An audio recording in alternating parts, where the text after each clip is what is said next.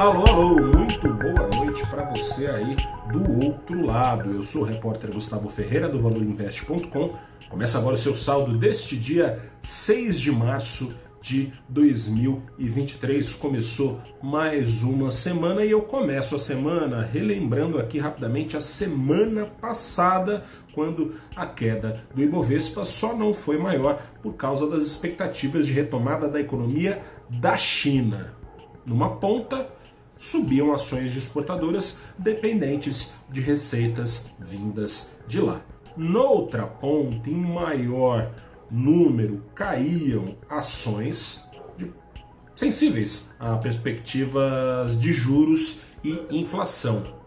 Hoje, essa gangorra se inverteu e o principal índice da bolsa, o Ibovespa, trocou que eram quedas por uma alta de 0,8%. Na mão contrária, o preço do dólar caiu 0,8% aos R$ 5,17.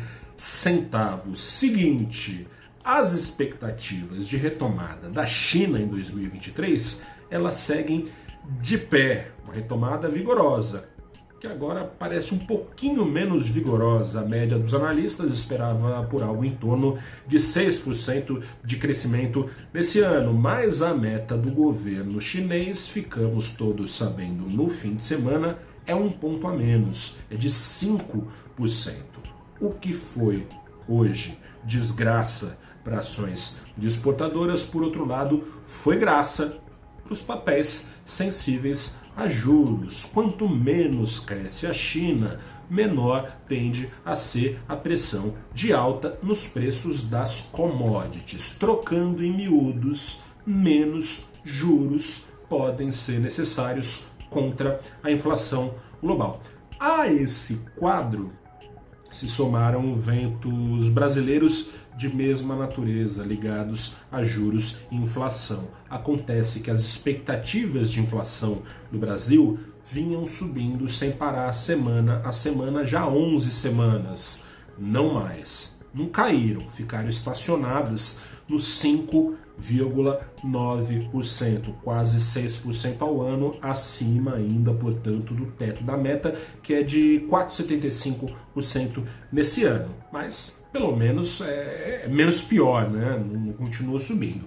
Além disso, uma esperança aí no ar, esperança de que nessa semana comece a ser aberto pelo governo federal espaço para essas expectativas agora estacionadas, espaço para essas expectativas começarem a cair e a reboque também os juros no Brasil. O ministro da Fazenda, Fernando Haddad, diz que já tem em mãos um novo acabouço fiscal para apresentar, ou seja, um conjunto de regras fiscais, conjunto esse que seja capaz de estabilizar a dívida pública ao longo dos anos.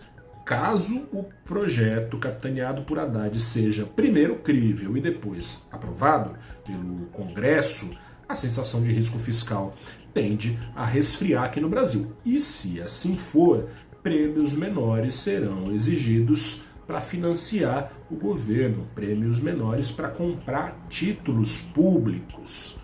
Em outras palavras, o poder de atração de dólares do Brasil cresceria sem precisar de juros, mas por meio de ganhos de credibilidade do governo, permitindo uma queda sustentável dos juros. No fim das contas, esse cenário aí prevê queda no custo de vida enquanto a renda nacional cresce. É o melhor dos mundos, mas tem que esperar para ver. Ao menos hoje, investidores parecem ter dado um voto de confiança com essa cena toda, colaborando para as taxas embutidas na curva de juros nacional caírem de ponta a ponta, abrindo espaço para a recuperação da Bolsa Nacional.